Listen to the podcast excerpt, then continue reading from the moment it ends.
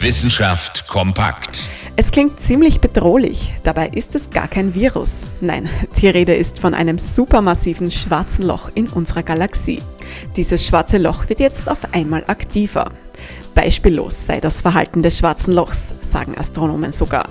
Sein Name lautet übrigens Sagittarius A und es befindet sich im Zentrum unserer Milchstraße. Und aktiver als sonst?